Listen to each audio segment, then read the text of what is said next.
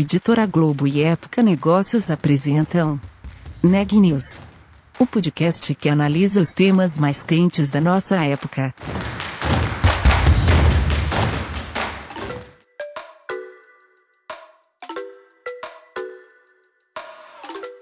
Olá, eu sou Daniela Frabasile da Época Negócios e esse é mais um episódio do Neg News, nossa série de podcasts sobre a pandemia do novo coronavírus e seus efeitos sobre as empresas e a economia. Hoje eu estou com a Aline Scherer, que conversou com a CEO da Whirlpool. Aline, conta um pouco sobre a entrevista. Sim, eu entrevistei André Salgueiro, que assumiu a presidência da Whirlpool para o Brasil em agosto de 2019, vinda de uma carreira de 20 anos na Unilever. Então ela fez essa migração da indústria de bens de consumo para de bens duráveis, já que a Whirlpool é fabricante de eletrodomésticos. André me disse que a pandemia acelerou as parcerias, principalmente em meios de pagamento. Então a empresa tem feito muita inovação aberta. Falamos também sobre tendências, uma delas é a cocooning, um termo em inglês para encasulamento, que significa curtir mais a própria casa, cuidar melhor do seu espaço, seu lar. E para a Whirlpool isso foi bem interessante, porque muitas pessoas redescobriram seus eletrodomésticos, passaram a cozinhar mais, e a empresa acredita que mesmo após a pandemia, essa tendência deve permanecer por mais tempo. Falamos também sobre outras tendências e sobre o fato da Andrea ser uma das poucas CEOs mulheres no mundo. Ela contou como conseguiu construir sua carreira para chegar a esse posto e pode, isso pode servir pra, de inspiração para muitas mulheres e homens também. Vale escutar essa entrevista. Bem-vinda, Andréa Salgueiro, CEO da Whirlpool Brasil, ao podcast Neg News da Época Negócios. Estamos há nove meses vivendo com a pandemia do coronavírus e gostaria de começar te perguntando quais os principais desafios que a pandemia trouxe para a Whirlpool e como a empresa tem lidado com eles. E também quais foram as questões positivas e aprendizados nesse período. Então, em primeiro lugar, obrigada, Aline, pelo convite de participar aqui no podcast. Respondendo à tua pergunta, sim, foi uma fase, tem sido ainda uma fase de muito aprendizado não só para a companhia, para cada um dos líderes e funcionários. É, é uma situação absolutamente atípica que fez com que a gente repensasse toda a nossa operação, todo o nosso modelo de negócio, nos reinventássemos como líderes para poder preparar a organização para o que todo mundo fala que é o novo normal, mas na verdade a gente acredita que não vai ser nunca mais normal. Então, pressupõe que a companhia seja capaz de se adaptar muito rapidamente, é, tomar decisão muito rapidamente, constantemente inovar, porque a gente acredita que as empresas que inovam durante a crise são as empresas que saem mais fortes depois da crise. E, e, em primeiro lugar, a gente teve toda uma preocupação em proteger os nossos funcionários. Isso foi a, a prioridade número um, foi garantir que todos os nossos colaboradores estivessem seguros então, a gente já tinha prática de home office na organização e a gente estendeu para praticamente 90% da nossa população na área administrativa. Obviamente, as áreas que teriam que continuar operando, que são as áreas de manufatura, a gente também assegurou que todos eles estivessem trabalhando com todos os protocolos de segurança. O Whirlpool tem protocolos globais muito rígidos, mais rígidos até do que a média das empresas e muitos dos governos, sejam federais ou estaduais, é, e a gente realmente garantiu que todo mundo estivesse, é, em primeiro lugar, protegido. Essa foi a prioridade número um. Segundo, a gente deveria continuar com a produção funcionando, porque a gente produz bens essenciais. Então, quando eu falo de refrigeração, é para preservar os alimentos dentro das casas, ou para preservar medicamentos nos hospitais, os fogões para fazer a refeição do dia a dia para quem está dentro de casa e as lavadoras para garantir a higienização das roupas, principalmente no cenário de pandemia, isso é muito importante. Então, a gente tinha a responsabilidade de garantir o funcionamento das nossas fábricas para poder atender aos nossos consumidores e aos nossos clientes, mas principalmente para garantir o funcionamento, até porque se algum consumidor nosso tivesse algum problema com algum eletrodoméstico, a gente teria como repor eletrodoméstico, repor as, as peças e garantir um serviço mesmo durante toda essa crise. É, e, obviamente, com isso vem toda a nossa responsabilidade junto às comunidades em volta das nossas fábricas, né, e, e com demais comunidades. A gente doou mais de 5 milhões de reais entre produtos finais, máscaras, face shields produzidos nas nossas fábricas, reparação de ventiladores pulmonares para hospitais. A gente parou algumas linhas de produção e usou dos nossos engenheiros, da capacidade intelectual dos nossos engenheiros, em parceria com outras organizações, para poder servir a população, para poder servir é, os nossos é, consumidores. Então, assim, eu tenho muito orgulho de falar isso, porque a gente de verdade colocou o consumidor no centro o colaborador no centro antes de é, pensar em outras iniciativas, né? E, obviamente, como toda companhia, proteger é, o bottom line da empresa, caixa, garantir o funcionamento e a operação, mas mais do que nunca, não somente o que eu falo em inglês de jogar defensivamente, play defense, mas play offense, jogar ofensivamente, preparar a organização para a volta, né? Não só ficar é, na defesa tentando sobreviver, mas conseguir separar o joio do trigo e garantir que a gente estivesse com toda a empresa preparada para a hora que a economia retomasse. O que a gente observou, Aline, é, no primeiro momento foi uma retração de demanda muito forte quando as lojas físicas fecharam e a gente teve que ficar em isolamento social dentro das nossas casas. Obviamente, no primeiro momento, onde todo mundo estava muito assustado e ninguém sabia o que ia acontecer, a gente viu uma retração de demanda importante no mercado entre março e abril. E aos poucos, as pessoas dentro de casa começaram a perceber que a casa se tornaria esse lugar para trabalhar, lugar para ter aula, lugar para fazer atividade física. A casa foi ressignificada. E nesse sentido, as pessoas redescobriram os seus eletrodomésticos, ou melhor, descobriram os eletrodomésticos, que muitos de nós só usam a casa para dormir, muitas vezes trabalha até tarde, só dorme durante a semana e às vezes no final de semana acaba saindo. Então, as pessoas, na verdade, aprenderam a curtir os seus lares, entenderam que isso ia permanecer e vai permanecer, porque a gente tem visto muitas empresas anunciando o home office definitivo, é, e as escolas mesmo voltam, não voltam, quer dizer, isso vai, as pessoas vão continuar trabalhando e estudando e ficando muito em casa. Então, para o nosso negócio, para a nossa indústria, foi bastante positivo, né? Porque as pessoas uma vez que estavam viajando menos ou gastando menos em restaurante, em outras atividades, ou com compra de roupas, ou viagens, o que quer que seja, troca de carro, acabaram é, investindo mais na troca dos seus eletrodomésticos, né, e conhecendo mais eletrodomésticos, né, e muitas categorias, e vou te dar só alguns números para substanciar o que eu estou te dizendo, durante a pandemia, a gente teve uma busca de 33% a mais na internet por home appliance, por eletrodomésticos, é, busca por produtos que facilitem as tarefas domésticas, então 28% a mais de geladeira, 53% mais de fogão, 86% mais em busca de receitas na quarentena. Então as pessoas passaram a cozinhar mais e descobriram o prazer de cozinhar, mas descobriram quão chato lavar, a lavar, roupa, a lavar a louça. E com isso, a busca também por lava-louças aumentou de maneira exponencial. É, adegas, as pessoas passaram a beber mais dentro de casa, consumir mais é, bebida alcoólica, 33% maior é, de adegas, 55% a mais de buscas por cervejeiras.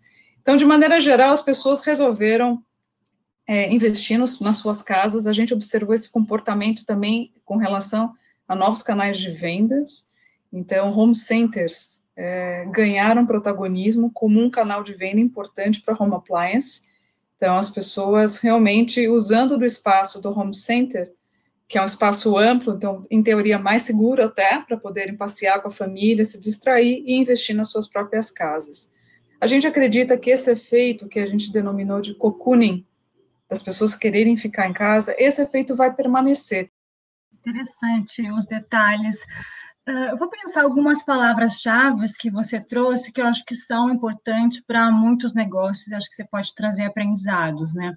Uh, responsabilidade, adaptabilidade e colocar o cliente no centro, tanto o cliente interno, né, o funcionário, quanto o cliente externo. quais são os mecanismos que a Whirlpool tem para garantir que esses conceitos sejam aplicados de fato? Isso é novo, é de pandemia ou vem há mais tempo? Não, a priorização de consumidor é, centro, faz, é o centro da nossa estratégia de curto, médio e longo prazo, e isso transcende para todas as áreas da organização. Então, hoje a gente tem, inclusive, uma área que a gente chama de growth, de crescimento, que abarca todos os elos da jornada desse consumidor, justamente garantindo que a gente tenha essa visão holística ao longo da jornada como um todo. Um dos objetivos que nós temos é justamente de maximizar o valor gerado para esse consumidor ao longo da vida dele. Então, na hora que ele trocar o eletrodoméstico, só para você ter uma ideia, a troca do parque de eletrodomésticos de, de grande porte, como geladeiras, fogões e, e, e lavadoras, acontecem é, entre 7 e 10 anos. Então, o que a gente está observando talvez seja uma antecipação da troca desse parque. Então, é muito importante que a gente construa de verdade um relacionamento com este cliente a ponto de uma próxima troca ele querer continuar com as nossas marcas. Nós temos marcas muito fortes no nosso portfólio que fazem parte da vida desse consumidor há muito tempo. Nós, nós temos a marca Brastemp, que dispensa apresentações, marca Consul, a própria marca KitchenAid, uma marca centenária, é, sinônimo de qualidade é, dentro de small appliances, e que é a marca mais desejada entre millennials, quer dizer, quem diria que uma marca de 100 anos seria a marca mais desejada entre millennials e geração Z. É, e está entre as top 5 brands mais é, almejadas por esse público. Então, assim, a construção de marca continua no centro da nossa estratégia, até porque a gente tem que continuar com marcas relevantes, marcas com propósito, marcas que construam um relacionamento emocional e não simplesmente funcional com os nossos, com os nossos consumidores, a ponto da gente tê-los lá na frente advogando a favor dessas marcas. Então, essa responsabilidade de garantir uma experiência única ao longo da cadeia inteira desde a consideração da marca, compra, recompra, pós-compra, serviços ou qualquer problema que eventualmente ele possa ter ao longo da cadeia, sempre a experiência seja impecável e que ele volte a comprar as nossas marcas ou compre outras categorias que então não compraram ao longo dessa vida dele. Então, é chave é, e central dentro da nossa estratégia para todas as áreas. Então, vale isso para área de inovação, é obviamente, para geração de insights, área de consumer care, é, a parte de eco-house, né, a gente vende, a gente faz a parte de, de subscription, subscrição de, de filtros, a gente entra na casa desse consumidor, a gente faz todo um processo preventivo, seja na parte de e-commerce com os nossos próprios sites, a gente tem o site da Brastemp, de Consul, Compra Certa, KitchenAid, então, seja por onde o consumidor entrar, que a experiência com as nossas marcas seja impecável. Então, isso é um mantra dentro da organização e é dessa maneira que a gente trabalha desde sempre e vai continuar sendo dessa mesma maneira daqui para frente. No começo da pergunta anterior, você falou sobre a mudança do modelo de negócio, né? Acho que muitas empresas fizeram isso também e tem a ver com adaptabilidade e inovar durante a crise. Qual foi essa mudança? Bom, começou pela maneira como a gente fez a gestão do dia a dia dentro do próprio board da companhia. A gente trouxe um modelo de mentalidade ágil, de stand-up meetings, onde a gente fazia a definição do plano da semana com tarefas e targets muito claros para cada um dos nossos board members e se reunia no final do dia dentro de um modelo su super diferente do que a gente normalmente operava na organização. Isso é o ponto número um. Ponto número dois, a gente tirou da gaveta uma série de iniciativas que eram projetos mais para frente, que a gente conseguiu viabilizar uh, a toca de caixa realmente num prazo recorde para buscar soluções para os nossos clientes. Então, a gente tinha, por exemplo, alguns clientes que tinham as portas das lojas fechadas e não tinha plataforma digital para poder atender online. Então, nós desenvolvemos as plataformas em conjunto com os nossos clientes, pequenos varejistas que não tinham acesso à tecnologia. Ou mesmo clientes maiores que também não tinham e-commerce tão desenvolvido, onde a gente permitiu não só que eles vendessem o nosso portfólio através da nossa plataforma, mas que eles vendessem o portfólio completo deles, dos 20 mil itens, através do nosso marketplace. a gente também desenvolveu, como as lojas físicas estavam fechadas, a gente tinha os nossos promotores de loja e a gente sabe o quanto eles agregam de valor na hora da compra. Então, as pessoas poderem acessar online, poderem com, comunicar com esse é, promotor via WhatsApp, pegar toda a orientação técnica para ter certeza de que a compra era correta e finalizar a compra via WhatsApp.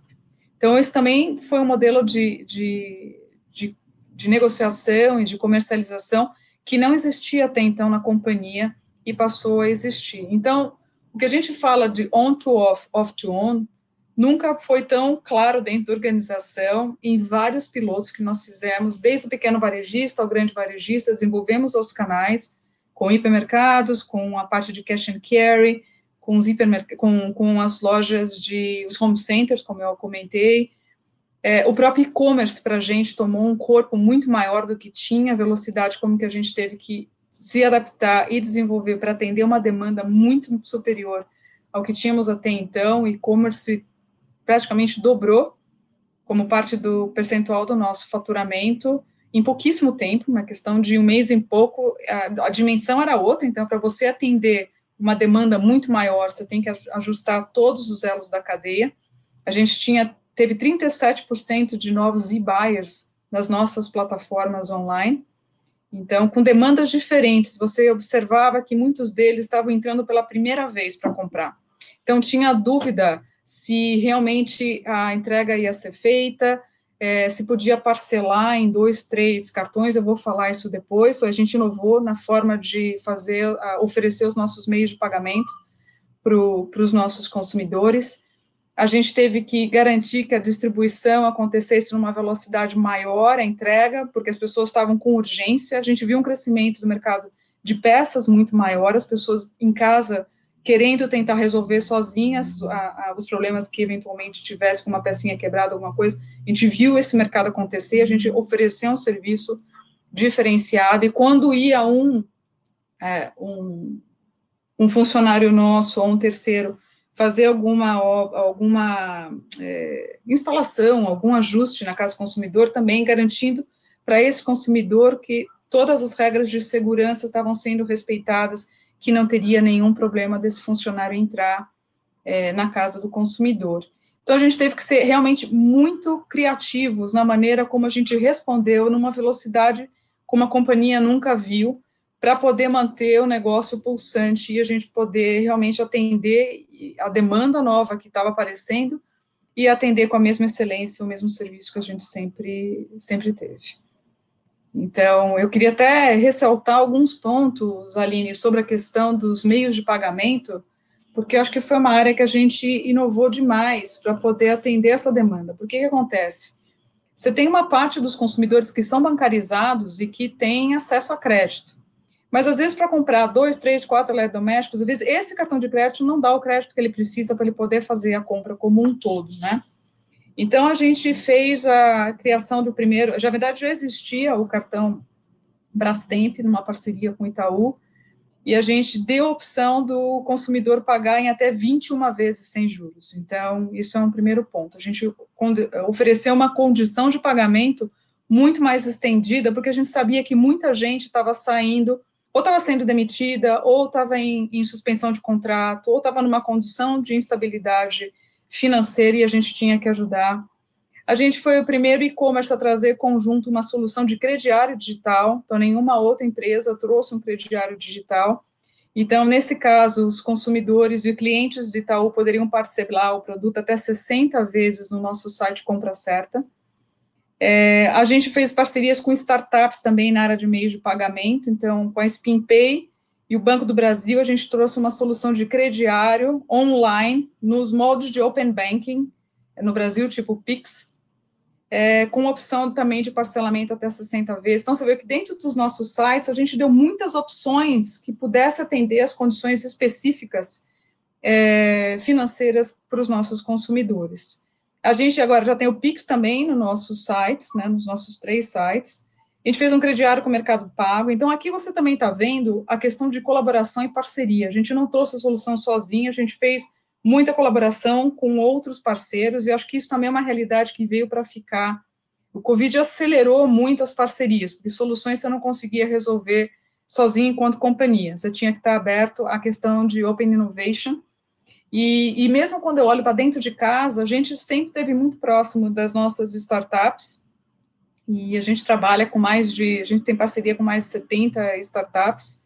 16 estão trabalhando em projetos de solução de negócios para tentar tirar toda a estrutura de back-office da companhia e fazer com que a companhia se torne ainda mais ágil, então simplificando alguns processos. E quando eu vejo em que áreas a gente está fazendo isso, então estamos falando de área logística, de manufatura, de consumer care, área jurídica, área de IT, área de qualidade. Então a gente faz parte, a gente na verdade habita o InovaBra, e lá a gente tem 150 e tantas startups naquele ecossistema, e a gente faz um leverage desse ecossistema para buscar soluções de negócio, soluções de, de modelo de operação, é, então, também a inovação vem não só pelo produto, pelo serviço, mas da maneira como a gente estrutura os processos dentro da organização. Para liberar tempo da, da nossa equipe, para fazer com que a companhia esteja muito mais olhando para fora do que olhando para dentro e servir melhor os nossos consumidores. André, você trouxe alguns exemplos de inovação aberta relacionada a processos e a modelo de negócios que acredito tem muito a ver com o corporativo, né? Mas queria trazer também uh, a questão da inovação de produto. Não são muitas as multinacionais que têm laboratórios de inovação na subsidiária brasileira. Mas a WIRPA, por exemplo, tem 650 profissionais dedicados à pesquisa, desenvolvimento e inovação nos seus centros de tecnologia Sim. Joinville, Santa Catarina e em Rio Claro, no interior de São Paulo. Então, eu queria entender por que ter esses centros de inovação no Brasil, para onde que vão os produtos que são criados aqui, e se na pandemia foi possível também ativar essa área para criar inovações. Sim, nós temos 23 centros de inovações no mundo, o Brasil tem um dos maiores na área de laundry e de refrigeração, de lavanderia e refrigeração. Então, Joinville é o de refrigeração, e a gente acaba desenvolvendo inovação para o mundo inteiro. E a mesma coisa para lavanderia, né? Rio Claro é o centro onde a gente tem a nossa fábrica de fogões e lavanderia, e lá você tem um centro de inovação bastante é, moderno, isso sem falar das parcerias que a gente tem com as universidades. Por exemplo, em Joinville, a gente também tem uma parceria com a Universidade Federal de Santa Catarina, a gente tem o Link Lab, e fora as inovações, também as parcerias com as startups que eu falei. Então, a gente não só busca o desenvolvimento dentro de casa, mas de verdade a gente faz, a gente usa do ecossistema de inovação que está em volta das nossas fábricas e também com parcerias com universidades e talentos é, de outras áreas. Isso nos faz evoluir com mais celeridade. Então, a gente traz velocidade no processo de inovação. É importante lembrar, Aline, que inovar em home appliance é diferente do que inovar em fast moving consumer goods, é uma indústria de onde eu vi. Então é muito mais complexo você fazer uma geladeira, é quase que fazer um carro. Imagina um Mini Cooper e uma geladeira Brastemp é, é, é enorme, equipamento, trabalho, desenvolvimento é longo, é trabalhoso. É, e você não faz a, pequenos ajustes muito rápidos, então a, a, a, fábrica precisa estar muito preparada com uma mentalidade de inovação também, então, eu queria fazer um comentário aqui, independente do centro de inovação, mas o fato da gente ter World Class Manufacturing nas nossas fábricas, isso faz com que a mentalidade dos líderes de fábrica também sejam focados em solução e inovação, e isso nos possibilitou a trabalhar de maneira muito mais eficiente, muito mais produtiva durante a pandemia, mesmo com 50% da força de trabalho por questão de segurança de saúde. Com isso, eu quero te dizer, Aline, que a inovação permeia tudo que a gente faz, né? E o consumidor sempre está no, no centro de tudo que a gente faz. Eu acho que os resultados que a gente teve até aqui, continuando ganhando market share, continuando crescendo acima do mercado, isso é o resultado de uma, uma estratégia mais olhando para fora, olhando para o consumidor e menos de defesa. Né? É uma, uma estratégia mais é, para o mercado mesmo, de, de crescimento, mesmo durante a crise. A gente está se encaminhando para os minutos finais, então vou precisar fazer duas perguntas em uma. Uma delas você já respondeu bastante, mas só para a gente fechar esse raciocínio, né? É, o que, que a Whirlpool já imagina para o futuro em termos de hábitos de consumo e a inovação que acompanha essas mudanças?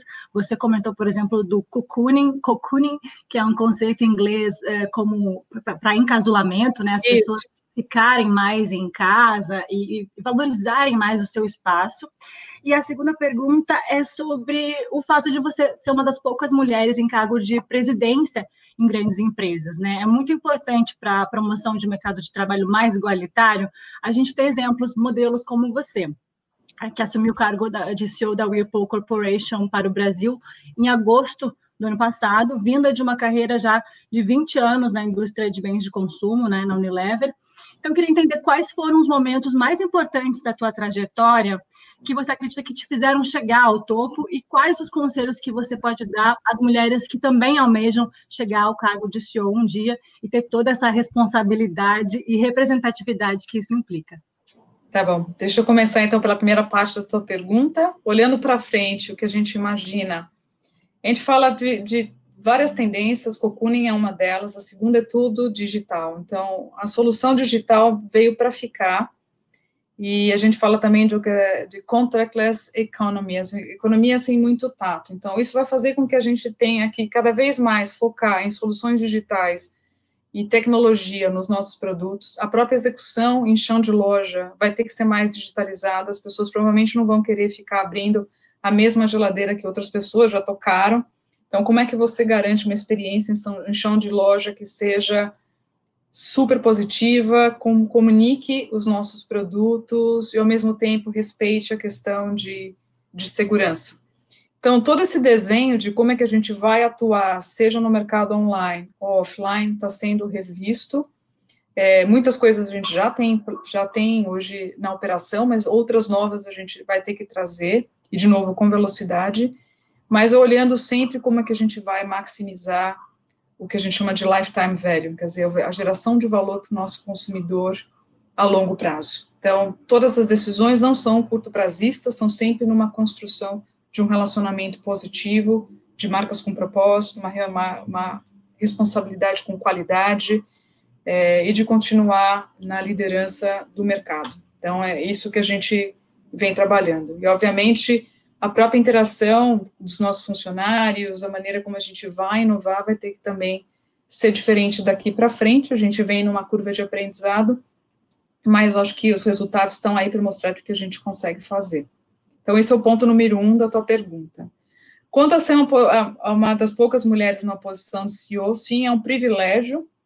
É, a Whirlpool me possibilitou alcançar o meu sonho. Então, o grupo fala o tempo todo de inclusão e diversidade. Eu acho que a minha contratação é a prova de que walk the talk, né? Não é só um discurso, está aí para valer.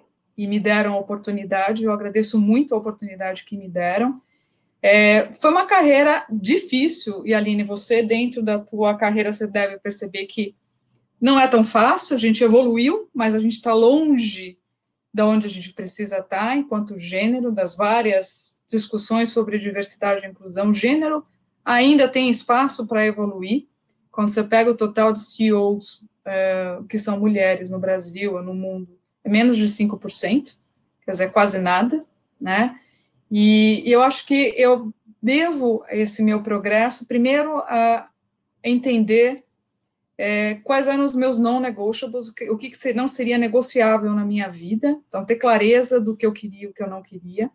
Eu nunca abri mão da minha família, do meu papel de mãe, muito embora tenha ouvido muito ao longo da minha carreira que era uma coisa ou outra, e eu quis provar que era possível ser feliz, ser casada, ter duas filhas, ser mãe presente e ter uma carreira executiva. Então, esse é o ponto número um. Dois, acreditar em mim mesma, porque em muitos momentos eu me sabotei no processo. E mulher tem o, o hábito de achar que tem sempre alguém melhor que você para aquela posição. A partir do momento que eu acreditei em mim e segurei o grip da minha carreira, eu consegui ir para frente. Dois, alguém, três, alguém apostou em mim. Né? Eu falo bastante de sponsorship. A gente fala muito de mentoring, coaching, mas o sponsorship é muito importante, que alguém aposte em você, que te dê a oportunidade, que a gente também abre espaço para que outras mulheres possam mostrar que são capazes, né? E acho que para mim isso é muito importante.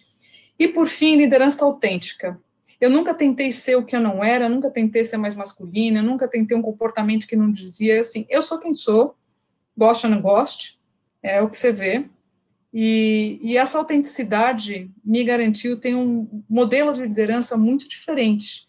Então, sempre, ah, líder tem que ser assim, tem que bater na mesa. Eu não sou assim. Eu sou da colaboração, da construção, de, de brigar por aquilo que eu acredito, de dar espaço para o diferente, de acreditar de verdade em inclusão e diversidade no sentido mais amplo. Então, essas são as minhas dicas para quem quer, e sempre colocar a barra alta. Eu nunca coloquei a barra baixa para mim, mesmo sabendo que se eu não alcançasse, se eu não chegasse lá, eu estaria aqui, mas não teria, não estaria na média. Eu nunca aceitei o médio, nunca aceitei, nunca aceitei o medíocre. E, e eu falo a mesma coisa para as minhas filhas. Minhas filhas sabem que a barra é alta, com elas também. E ela, eu falo, céu é limite. Coloquem e vão atrás naquilo que vocês querem e acreditem, porque vocês chegam lá. André, agradeço muito sua participação no Neg News e até uma próxima oportunidade. Notícias do dia. A Câmara dos Deputados aprovou nesta quarta-feira, dia 2 de dezembro, a medida provisória que destinou 1 bilhão 990 milhões de reais para o Ministério da Saúde viabilizar a produção ou a aquisição de 100 milhões de doses da chamada vacina de Oxford contra o novo coronavírus uma vacina que tem sido desenvolvida pela Universidade Inglesa em parceria com a farmacêutica AstraZeneca. O texto agora segue para análise do Senado. A matéria precisa ser aprovada até esta quinta-feira para não perder validade. A Agência Nacional de Vigilância Sanitária divulgou um guia com as exigências para o pedido do uso emergencial das vacinas contra a Covid-19. Segundo a agência reguladora, cada caso será analisado de forma independente e serão considerados estudos não clínicos e clínicos. Ainda de acordo com o texto, será avaliada a qualidade, boas práticas de fabricação, estratégias de monitoramento e controle, resultados provisórios dos ensaios clínicos, entre outras evidências científicas. De acordo com o mais recente boletim divulgado pelo Conselho Nacional de Secretários de Saúde, o Brasil tem 6.436.650 casos confirmados de Covid-19. O número de óbitos confirmados é de 174.515, o que nos dá uma taxa de letalidade de 2,7%. O Neg News de hoje fica por aqui. A gente volta amanhã.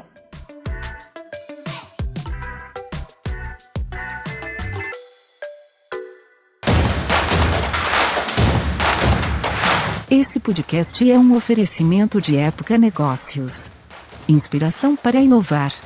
Não deixe de conferir nossos outros podcasts. Presidente Entrevista Presidente. The Office. E os negócios da nossa época. Ouça, acompanhe, compartilhe. Vamos fazer deste podcast o nosso ponto de encontro.